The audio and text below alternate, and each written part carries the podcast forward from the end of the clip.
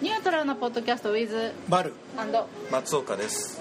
そしてあのニュートラルと今はちょっとミモレットっていう店もやったり銀月年もやったりしてるノブが一緒にお届けします。よろしくお願いしよろますしくお願いします。お願いします。えーとですねあの7月の2日から26日まで2015年ですけど、えー、とバルさんの写真展を今あの、はい。えーニュートラルミモレット銀月年で開催してるんですけどそのタイトルを教えていただいてもいいですか？あ窓です。窓これはなぜ窓になったんでしょうか？そうですね。あのー今回そういう展示させていただけるというお話をもらってまあ自分の写真を眺めていくといくつかまあ多いモチーフがあったんですけどそのうちに一つが窓だったんで、まあ、窓を選んだというのが、えー当初の流れになります。マックが嫌いとかそういうわけじゃないんですマックえ Windows 派とか。あそういう意味じゃないですそうあのーただ思うのはあの区切られているのがビールですね。はい。結構好きなのかなと思ってましたあの。自分が区切られたい願望？があるのかもしれないですね。やっぱり。哲学的ですね。哲学的ですよそれは。枠があってでもその先に広がりがあるっていうのが好きなのかなと選んでるうちに思ってきました、へえともう一個選んでるうちに思ったのは、うん窓って言っても窓から入ってくる光になんか好きなものがあるのかなと思って。で入ってくる光っていうのは、まあ、こっち見てる方が暗くって主に外側が明るいんですけれどもそういう明るいとこに行くのが好きなのかなと、まあ、これは選んでて思ったことなんで当初から考えたことではないんですがそういうのがやると自分でも分かったのかなということで、まあ、選ぶ過程も大変貴重な体験だったと思います。今日はあのプロインタビュアーのはい、松岡さんにも来ていただいてるので3人で話を進めていきたいなと思うんですけどはい今回あの、ま、私とバルさんと松岡さんはあのある、ね、写真のクラブに入ってるわけなんですけど あの、ね、隠さなくてもいプロフィールに書いてますか。らね神戸えななんなんですか正しい正式名称神戸ハートとフォトクラブ。はい、はい、今回はその搬入とかあとセレクションに校長の北畠健三さんにあのねそうですねあの大変、はい。ごまあ、尽指導とか尽力とかあとまあ他のメンバーの方とか、はい。そのメンバーのて中の中谷さん。そうです。中谷さんとかあとライターの方にもご協力いろいろといただいてですねあの非常にありがたいなと思いましたで実はあの写真とか始める前までっていうのはそういう頼むこととか、まあ、今でもそうなんですけど頼むこととかやってもらうことが苦手だったんですけれども、まあ、こういう窓っていうか新しい縁を通じてそういう貴重な体験もできたなと、まあ、一人じゃあんま何もやっぱりうまいことできないんでというのはちょっと道徳っぽくなるんですけれども それは思ってすごいそうですね北畠先生はじめ皆さんには感謝をしております。そういうまああのと経て例えば最初自分だけのディレクションだったら分からなかったことが見えてきたっていうのもあるのかなとか思ってますそうですねやっぱりすごいあの写真のレタッチとかと並べ方とかやっぱり自分のディレクションだけだと 自分から当たり前なんですけど自分を超えることはできないんでそれを開けていただいたかなというふうには思います。結局写真とかっていうのは見てる人がどう伝わるかというもんだと最終的に思うので作者がこうだというのがばかりになると全然ダメだなというのを改めて思ってディレクションっていうのはやっぱり一人じゃできないなと思いました。第三者的にあの松岡さんに見ていただいてねあのフレッシュな感想をいただきたいんですけど。まああのまあ好みになってくると思うんですよね。例えば僕がまず体験してあのニュートラルの方にあるあの上に天井に扇風機扇風機があるんですかね、はい。そうですね。うん。外に、えっと、自転車。あバイク。バイクですかね、はい釣ってるやつなんかがまあいいなと思ったりするんですけど、まあ、それはもうそれぞれの好みですけどね。一つ聞きたいのはあの窓って外からでもなたか内からでもはい。見れるものですけどどっちかというと内から見たものが多いじゃないですか、はい。これはなんかあの思いみたいなのがあるんですか？そうですね。それは選んでて自分でも不思議だなと内から見てるのが確かに多いなとは思いました。うんそのやどういったんですかね。で選んでる時思ったのが外から内側を見てるとまあミモレットとかに飾ってあるのは外から内のを見てるのも結構あるんですけどどうしてもそうですねその閉じ込められてる感じの方がうん。強いのかな。外からじゃあ中から外を見た方がうん。なんかちょっと開放的なのかなと。うん。まあちょっと抽象的には思いました。とん。もう一個現実的に言うと結構電車の中から撮るのが好きなので、中から外が必然的に多くなったっていうのがあるとは思います、そうですね。なんか僕もあのいいなと思ったいくつかは何かこうガラスに映り込んでるようなやつがありましたよね、い、くつかね。でちょっとそれがあのおそらく撮る時に意図しなかったものが映ってたりすることももしかしたらあるのかなと思ったり、それが結構魅力的でなんかそのガラスの映り込みみたいなもの、まあ、内内側からみたいな、はいそれはなんか面白いなと思ったりしたんですけどね、映り込みはカメラを持ち始めてから結構注意深く見るようになったというか興味を持って見るようになったものではあります。やっぱりそれはまあ内側も外側もどっちも映ってるというのもありますしどういったらいいんですかね。その うん普段生活している中で中にあるけれどもそこじゃない世界っていうのがあの映り込みにあるのかなというふうに思いましただから存在してるけどしてないような世界といったら、まあ、ちょっとむず、うん、抽象的になりますけどもそれは魅力を感じるところはあります。うん。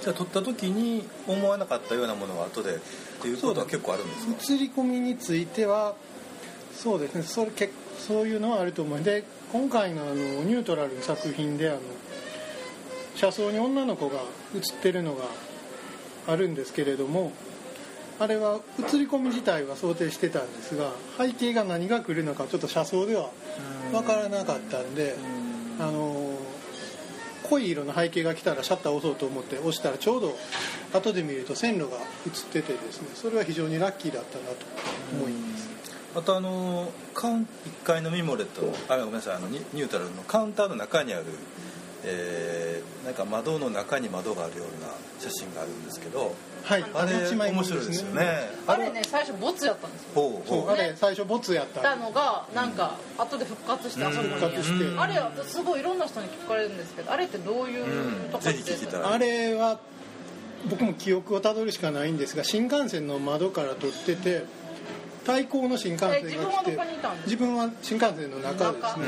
でなで対向で交差する時に撮ったんですね。だからおそらくですけれどもえーどっちかな。うまいタイミングで。向こうも新幹線。そう向こう動いてる窓と動いてない窓が交差してる時にたまたまピタッと止まるとこがでんあの風景のビルが見えたっていうことではあるんですね、これ臨月ですねなのであれは本当に意図窓対向車を狙ってたんですけれども窓がああいうふうにスコッと収まるっていうのはまあ幸運の一つだと思いますでどこからどこへ行く間で、えーっとね確か京都から東京やったと思いますえ。ー何か横木さんの中見に行く時とか。あれ何だったっけ？なあれはあそうやったかもしれないですね。ちょ12月そうです。東京で写真って見に行くかなんかだったか仕事だったかちょっとすいません。今すぐは思い出せない向こう側の窓のはい。青い、ね、色がなかなか魅力的ですよね。ね。うん。そう中谷さんもすごい褒めてた。あそうなんですか。ありがとうございます。ぜひねあの実物ご覧になっていただいて、うんなんかすごくい一見では何何の写真なのか分かんない思議なね面白い、ね、で手前に白い斜めですか？なんか線みたいなのが入ってる。線というかあれね帯みたいな僕も実は見た後対向車2台来てたんかなとか言っても新幹線そうじゃないかなとか思いながら、実はだからあれはそういう意味ではその合成とか全然してないですね、まあ、偶然といえば偶然なんでしょうけどでもそこでシャッターを押してたのは事実なんで、うんやっぱりそれだけ頻繁にね写真撮っておられることだろうなと。やっぱり日常かなり写真撮ってるんですか、そうです。日常を撮ってる方だとは一日どれ撮らない日あんの？撮らない日は実は持ってから全くない。わおー あのなんかもう維持になってるとこあって風で寝込んでる時天井とか撮ってたことが確かあって 今日は撮ってへんな天井撮っとこうかみたいあのなかなか平均取れないと思うんですけど、まあ、あえて平均取ると1日どれぐらい取るんですか？なやっぱり土日が多いので,、ん。で計算すると1日平均100枚くらいになるのが でも土日えそれどうやって300管理するの？管理というか保管はどうするの？あ保管はあのハードディスク外付けハードディスクを買って。何テラなんですか？3テラ。何テラ。計算ではおそらく4年分くらい、3テラで4年？うん、だったと思います。計算でいやーすごいですね。でもその普段のやっぱ努力がやっぱこういうことにねあ結びついてるのか絶な対ありますよね。やっぱりうん。その数取ってるっていうのは分かるもんね、うんうんありがとうございます。あのうん。うんバルさんと中谷さんのあの数はすごいなっていつも思う、やっぱりその新幹線の写真も、まあ、印象的と思うんですけど多分普通の人はあんなところで写真をとさっと押さないですよね、そうそうというところでやっぱりそういうね、いいものが出てくるっていうのはすごいなと思いますね、まああとそれはあれですよね。写真の一つの魅力かなと思うんです、うん。あの結局絵とかっていうのは、良くも悪くもというか人間の想像力で描いてしまうんですけど写真の基本的な魅力っていうのは被写体というか現実が想像力をなんかかっこよく言い過ぎるかもしれない、うん。時々ピュッと超えてしまうところがあるっていうのがなるほど。いいのかなと思います。そしてまあ相手がリアルとかね、うん。そうですね。つながりがある。本当にあるものしか撮れないっていうのはあるじゃないですか、そうです写真ねってね。そうですね。まあ、絵はね想像力がプラスされるので、うん。うんまた違うとは思うんだただそのねよく画家さんとかでも最後になんか神様が降りてきて想像力を超えてくれたみたいなことを言わはる方がおられるんですけど写真っていうのはそもそもそういうとこかなと思ってますね。あのまあ掛け事で言うと麻雀に近いのかなと。ね。その心は。あの将棋とかだと考えてやって強い人が勝つんですけど、うん。麻雀の場合はねあの、うん。強い手が来たら誰もうん。運に左右される面が多いってことですね、うん。強い手が来る時もあればただやらないと強い手は来ないそうシャッター押さないとっていうことですよね。そういうふうに思いますね。そもそも昔はちょっとだけあめっちゃ弱いですけど。私全然麻雀わかんないからわかんあない。の全く しないわけじゃないですけど最近。してますしないですそう。か麻雀感わかりますうん全然わからないままでまあ行ったらいいんですか。まあこのまま行ったらいいんですか？いいと思います。わかんない。このままで、はいまあ、運に左右される面が多いのかなあのありきたりの質問なんですけど、はい。そもそもその写真本格的にしようとしたっていうなんかきっかけあったんですか？とあのまず初めのきっかけとしてはあのえーとネットの回線を変えるときにですねサービスのあの iPodTouch っていう、まあ、iPhone のカメラと同じのがついてるのが割引で買えるようなことがあったんですね。でま特典で？あ特典で。実質5000円くらいで買えたんですけど確か。で買うとあれカメラがついててで毎朝家出る時同じ場所でなんか撮ってたんですね。それは全然カメラも買ってない買ってないですね。僕カメラ自分でその時まだ買ってなかったんでそれが確かえー2013年の何月やったっけな初めの方だったと思うんででも撮ってるうちにやっぱりなんか 違うなというか。え何 4S ぐらいの？頃 iPod 5が出た 5S あ5が出たくらい。5のあたり5のあたりのカメラ。5のあたりの iPod はいだったら何がタッチででこんなんだけを撮りたいんじゃないと思ってちょっと小さいキャノンの G15 っていううん。パワーショットのちっちゃいコンパクトデジカメを買うと面白くってですね。で、まあ、それも相当悩んで買ったんですけどでその後にあの 家族で旅行する台湾に旅行する計画があって、あじゃあもうこれを機会にどうせやったら一眼も買っとこうかっていうことで一眼をなんとそのキャノンを買って1ヶ月後に買ったのがそもそもの始まりでだうんからあの両親からアホちゃうかって そんなお前初めのいらんやんけ。どでも今両方とも使ってから全然構わないんですけど、これが始まりですね、なるほど。まあでもね普通はあの旅行の写真とかねそうそう記念写真とかで終わっちゃうんですけど。カメラ買ったらみんな情熱があるからわーって撮っちゃうけど、うん。その後続かないやん。でも続いたのは何だったんですか？そうそう。それはやっぱりあのちょっと初めの協力していただいた方とかにもあるんですけどそのカメラを一眼買って5ヶ月後くらいですかね。あのリコーさんが主催する GR ツアーというところであのそうです。横木原尾先生が主催するワークショップに参加して、うんまあ、いろんな仲間の方に出会えたのが継続する力にはなったのかなと。やっぱり定期的に同じようなことをしている趣味の方がいるとうん。続けられることがその台湾と GR ツアーの間にどれぐらいの年月がええーとだから確か勝ったんがあ一眼勝ったんが、えー6月なんですね。で台湾旅行に8月に行って GR ツアーにが9月だったんで。たあれあその GR ツアーの時はどんな写真を撮ったんですか？えーと配線ですね。ちょっと。配線って聞かれ聞いてる方わかんない分かんないです。配線ってどんなもあのちょっと壊れた家からこうあの。電線が、うん。であ電気のコードがピュッと出てたんで、うんコードね。それをはい。取りました、まあそれだけ取ったんじゃないんですけど、うん。それが一番気にかかったでめっちゃ褒められたんだああなるほどめっちゃ褒められて調子乗った。私もその GR ツアー、ね、あそうです。たまたまなるほど行かれたんですねノブさんもね。はい。ノブさんも行かれて、はい。めっちゃ褒められてちょっといけるんちゃうかと調子乗って。やっぱりそこで写真の魅力みたいなのちょっとやっぱりグッと感じたそうですね感じましたね。でもあの時褒められてなかったら今がないのかな。あでもよくか、うん、どうなんでしょうね。今ほど押してないかもしれないですけれども、あうん。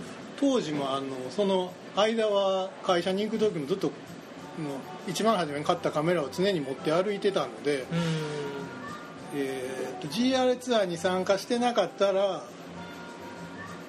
撮らなかったのかと言われるともう今となっては分かんないですけど、まあ、多分ある程度は撮ってたん違うかと思うんですけれども、撮り方に変化はあったかも。まあ、ここまで楽しくはなかったとは思いあます。楽しくはね。うんうん。うん。やっぱりその仲間とかあので一緒に行く撮ったりあるいは批評し合ったりっていうのでやっぱり撮り方とか写真の見方って変わってきました？そうですね。ただ変わったかどうかって言われるとその、ん。出会っじゃあ初めてから仲間に会うまでに時間が非常に短いので、どういうふうに変化したかっていうのがよくわからないですね、うんその前の期間がうんない。幸せな人はそうしすごい幸せな、うん。あの、うん。一番初めに幸せすぎる出会いをしてしまったような気がするので本当に、なるまあ、あの今回 DM に使わせてもらってる写真も、うんいい真由美さんからちょっと縁があってあの手に入れた写真のやつなんで、まあ、こういう窓っていうかその新しい世界につながることもあるなというのも込めてこの写真はちょっといいろんな考えはあったんですけど、まあ、DM にしようと思ったんで、まあ、その真由美さんともあったのも GR ツアーだったんで。あそうそういたんですねそうそうそう本当にねお色気番長もね。ちょっとわかります。そうですね、はそのでもツアーってすごい出会いがあったんですねバルさんにとってはね。そうですね、いでも松岡さんも飲み会は来たもんねえ来てない？嘘行ってない？いやだからあの後の写真見影の写真あそれああれその時時は松岡さん確か来られてて飲み会だけ来たの？サイさん。飲み会だけに来たのあれちゃいます。あのサイさんとえーっとトモさんの知り合いの山口から来たモデルになった女の子やったとかやったと思いますけど。なんかいろんなこういうイメージが飛び交ってますが聞いてる方に分かるか申し訳ございません、まあ、いろんな出会いがあったということで。いこと。ですね。いろんな人がね。そうですね。ね。まあでもそれからするとねその短い期間にすごくいろんな写真を撮られてる。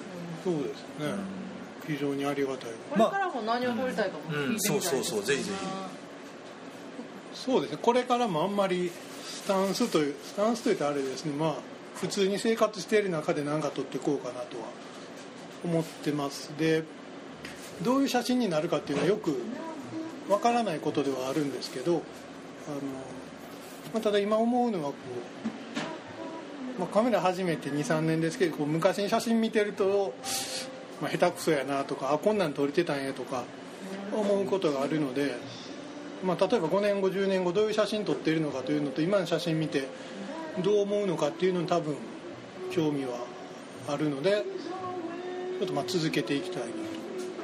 10年後どうなってるかっていうのは、まあ、よくわからないところでもあるんですけれどもそれは面白いかなと思います、なるほどね。今回のちょっとだけ戻っていいですか、はいいいですよ。まああのね個展開かれるっていうのはある意味怖いことじゃないですか自分のものが見られるって、はい。でまあ厳しい言葉もあるかもしれないし、その辺については何かこうあの思いはあったんですか？あるいはこういうふうに見てほしいっていうのがあったらぜひそれもお伺いしたい。そうですねあの、まあ、個展開くにあたってひ開くって決めた後でようやるなとは 結構言われたんですけど。そうですね。ただまあこういうのは意見をもらわないとあ見をもらうためにやるようなもんだと思うのうん。でやっぱり前に進むというか。いや今回は結構意見をちゃんと聞く。そうですねあのぜひいろんな意見を正直に伺って、あの辛口含めてですか？辛口含めあの以前もちょっとだけやったことあるんですけど、うん。皆さん最初は大変だったねとか、ーうん。褒めていただけるんですけど、まあ、それは非常にありがたいことなんですけど、ね、あの褒め終わった後の意見の方がすごいありがたくてですね、あここに出してる写真よりいい写真があるやろとかですね。むしろそういうのが聞きたいな。でど。ういうふうに見てもらいたいかっていうのは、あんまり結局僕も今自分の写真に感想を言ってますけどそれは結局もう撮った人間としてじゃなくてその撮った後見た人間としての一人の意見だと思うんですね。あのどう言ったらいいんですかね。結局写真は究極的には僕は撮った人の気持ちを伝えるもんとは限らないと思うんですね。それは見ている人が勝手に思うというか見ている人に同じ気持ちを持ってもらえればいいんですけどそういうそうそうそういう想像力というかそういうのをジャッキするのがあの絵画とかの絵画とか、まあ、いわゆる表現と言われるものだと思うんで、まあ、好きに見てくださいと思いますでそれはまあ何にでも言えると思うんですね、あのうん。まあ、表現ってねそう。まあ好きに見てくださいの外にそう見せてしまったらあとはうん。鑑賞者のものっていうところそうもあるじゃない思います。でもまあそういう中でその表現者の人の意見を聞きたいっていうのはもちろんあるんだけど、一旦出てしまったらそこはもう、うん。それは僕そういう鑑賞者に委ねるっていうか、はい、うん、あのでそれをね意見をはい。聞くっていうことで7月11日ですけどミモレットで、はい。板原さんがチーママになるっていう、チーママナイト。チーママナイト。があるんです。よそこであのそこではもうなんか忌憚のない意見をなるほど。あのあのあのもういいも悪いも全部含めてえで素直に聞くんだよね。聞きます。この日は。なるほど。いやいつでも聞いてます。逆切れせずにあの絡まれない限りは切れないです、うんうんうん。そこはなんか、ね。あのその表現に関してはもう真面目に聞こうっていうはいそうですでいろんな人の意見とか、はい。あと、どうなんですか？板原さんあじゃなくてバルさんが なんかなんかこう面白くこれからどうやったらもっと面白くなるかっていう意見とか、そういうのをどんどん聞こうっていううん。チーマムナイトがはいありますので、松岡さんもよかったらぜひはいですね。お暇お暇でしたらいらしてください、はい、はい、すごくいっぱい人が来るでしょうね。厳しい方が。最初なんかねあのバドガールになるとか言ってたんですけど、うん。今はなんか結構ちゃんとしたバーテンダー的な感じ。それはそれでいいじゃないですか。正統派。正統派、うん家のタンスの奥からベストを出してきてあ、のただ僕が着るとちょっと直帰になるんですけど そこら辺は許してくだうんさい。わかりました。っていうのが、えー、と7月11日19時から、はい。ニュートラルの2階のミモレットであの、はい。バルのチーママナイト、はい、があります。うん。ぜひねあのおごってもらったりおごったりしながら、はい。いい夜をねうん過ごしましょう。たいなそしてですね7月25日に、はい。これはあのがバルさんがあの褒められたり褒められないところなんです。いろんなレンズ持ってはるんですうんらしいですね。いろいろ。噂安いレンズですけど。ね。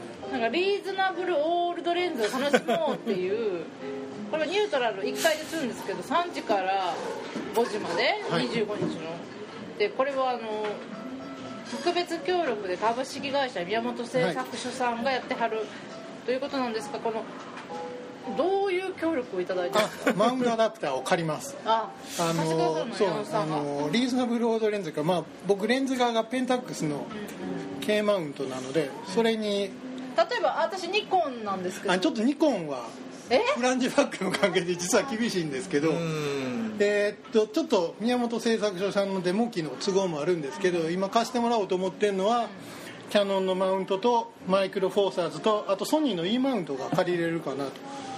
思ってます。でまああの持っておられない方もちょっと僕の方でカメラを3つくらい準備しますんでそうなんですね、はいあじゃあなくてもいいわけだなくても大丈夫あそううんなんていうかそのフィルムカメラ時代のあそうですねあの5 40年くらい前のレンズでフルマニュアルですねフィルム生まれて時代ですねないかな生まれてなあい僕も生まれてないです。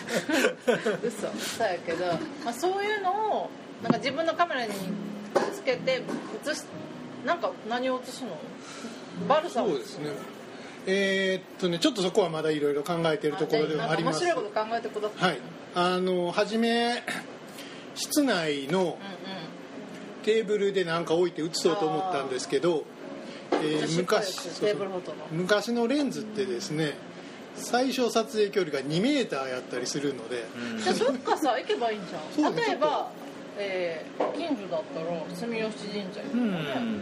そうですねそれは住吉神社ちょっと外は考えてます、はい。あのねごくごくごくかいつまんで言えば一言で言えばそういう古いレンズの魅力って何なんですか？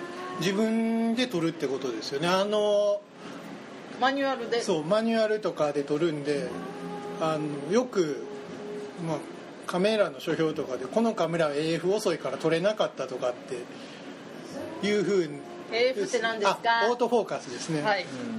あるんですけど古いレンズはカメラのせいにできないのでそこで自分の責任で撮れるっていうことと、うん。もう一個はズームが効かないってことですねズームが効かないのでまあ連動してないってことね。いやってことでしょ？じゃなくてあの小大きさが変わらないんですよねおおむね。ズームが効かない。単焦点が多いんで、えーオールドレえ？オールドレンズってズームのなんズームズームはあるのもあるんですけどオオールドレンズのズームって結構もう絵がひどいのが多くて単焦点はそんなことないんであとマニュアルでやるとズームやってマニュアルやってっていうのは結構時間がかかるんでどっちかに絞ると多分いけると思うんで。でズームでオートフォーカスかマニュアルで単焦点かになって、まあ、マニュアルで単焦点の方が多いのであの工夫をするようになると思います、ねまあ、すごい簡単に言うと僕は多分早い段階でオールドレンズの単焦点持ったんですけどなんかめっちゃ偉そうですけどあのズームだけ使ってる人って横でしか撮れない人が多いんですね。横で撮っても横置でカメラを普通に持ってあのズームでやると全部入っちゃうから引くと。でも単焦点使うとこう縦じゃないと入らないところとかが出てくるのでそういう工夫が自動的にできるようになるかなと、まあ、足と体で稼ぐっていうこと。まあですね、当日来てね手に触って魅力感じてもらうしかないですね。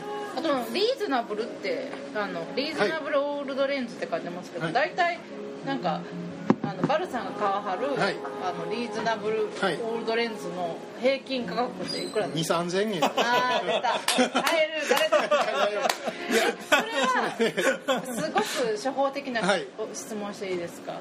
例えば私たちがまあデジタルはい。一眼レフ持ってるじゃないですか、その人も2 3 0 0 0円のつけれるの？つけれますね。あの、まあ、マウントとかまあマウンターとかにもあるとどその思い。ます例えば、じゃあニコンの人がニコンのオールドレンズを買うの？あニコンがニコンのオールドレンズは大丈夫だと思うんですけど。とかそういうので2 3 0 0円のまあニコンでもキャノンでもいいけどそのなんかそういう買えば作ってもえーまたこれは当日お話ししようと思うんですが。あもったいぶってる。いやニコンはちょっと他のレンズが使いにくいんです。あの フランジバックが長いから。キヤノンとかソニーの E マウントはじゃあキ結構ャノンの人がなんていうか今はほらすごい高い、はい。なもう今いろんなあるやん何十万。とか使ってるけどある時2000円のをつつけてはい。マニュアルで撮ったらなんかそれはそれでえ別の世界が撮れたりもするとかもしれへん、ね。みたいな、はい。あのー僕の知ってる人の話はあの知ってる写真家の方では魚眼レンズは40年前のペンタックスのレンズにキヤノンの EOS つけてめっちゃ雑誌載ってる人がいるんであ雑誌に使ってる人がいるんで全然大丈夫。です特にキヤノンは結構大丈夫だじゃあそういうレンズに興味ない人でもその日来ればいろんなといろんな。体験ができると、と思います。それやったらさこのさあのリーズナブルオールドレンズを楽しんだ後にちょっとポなんか喋りたい人集まってポッドキャスト撮ってさ。あそうですね。いいですね。ね。ね、うん。なんかそのやってみてどうやったかみたいなのはい。やってみてもいいんじゃないの、そうですね。ちょっとうん。ぜひやりたいと思いますんで、はい。もし来られる方だったら協力お願いいたします、はい。で自分の古いレンズを持ってきてもいいんだよね。あ全然お願いします。そうなんかオールドレンズ自慢もしてもいいし。構わないでまマウントアダプター持ってる人よろしくお願いします、楽しそう。そうですね。何が、うん、面白いとは思います。あのこれってどうやって参加表明するの？かああのー、Facebook のイベントのページで参加表明してもらうかあと私の方のブログの方にコンタクトっていう欄があるんでそこであの参加しますっていうのをやってもらったらこちらの方でちゃんとカウントしますんでよろしくお願いいたします、はい、じゃあそこら辺もまたはい。リンクしときます。はいということで最後にあのプロインタビュアーから今日の感想をね。今日の感想？今日の感想？今あこの個展の感想ですか？はいそうです。ああ。やっまあぱり、率直なご意見。率直なご意見。あのまあそれは、ね、好き嫌いで言うとあの好きな作品から、まあ、自分にとってはね合わない作品だそれはまあそれぞれだと思うんですけど、まあ、全体を見てやっぱり何かそのなんていうのかなあのバルさんのこうやっぱ心の中がねやっぱり表現されてる部分があるなっていうのは思っててであの窓ってまああのご本人も書いてあったと思うんですけど、まあ、外と内の接点じゃないですか、まあ、その接点まあすごくこうあのはっきりしてるではっきりしてない、はい。あやふやなものの中からあの見えたなんかこう本来目に見えないようなものがね、はい。ふわっとこうしたつかめないものをうまくこう掴んであの写真にされてるんで窓窓っていうものに関心がない方も見ても、うん。もしかしたら面白いかなっていうのを思いましたね。ありがとうございま今回あのバルさんあのニュートラル、すはい。ミモレット、はい。銀月の3点でやってもらってますけど、各店のちょっと見どころみたいなのを最後に言ってもらえたら嬉しいなと思うんですけど、そうですねあの、まあ、ニニュートラルの方はどちらかというとまあ、本会場そうです本会場なんでテーマに、えーがっぷり四つというかしっかり向き合ってやったのが多いと思います。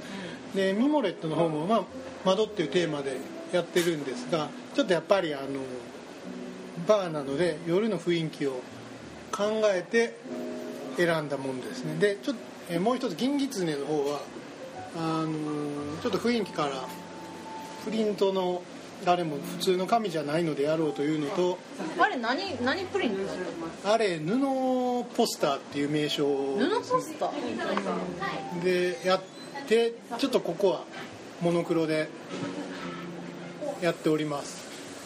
モノクロで1枚1枚もんっていうかあの展示方法も変えてやっております。まあちょっと違う感じです。違った感じですよね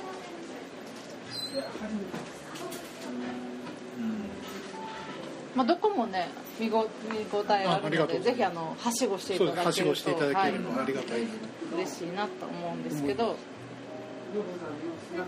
はいぜひ。ひぜひ、はい、皆様、えっとぜひ。えー、7お願いし月2日から7月26日まで、えーあのカフェニュートラルミモレット、銀月年でやっておりますので、よろしくお願はいいします、あのどこどこいただいても楽しいし、ん。あの全部回ってもらったらまたそうですね、はい。全部回ってもらったら個人的にはありがたいな。と思います材料日などは、えーそうですね。別途ホームページに上げてますので、はい。はい、あの多分このポッドキャストのはい。ニュートラルのギャラリーの方から行ったらいけるとは思いますはい。でよろしくお願いします。ということで今日はあのプロインタビュアーの松岡さんはいご協力いただきましてよろしくお願いします。本当にありがとうございました。失礼しました。失礼しました今後ともはいよろしくお願いいたします。クラブをはい。フォトクラブも楽しんでいく感じで、はい。ぜひぜひよよろしくお願いします、はい。ということであじゃあ最後どうぞさようならとか言って。あでは皆さんぜひ見に来てください。ありがとうございます。さよならさよなら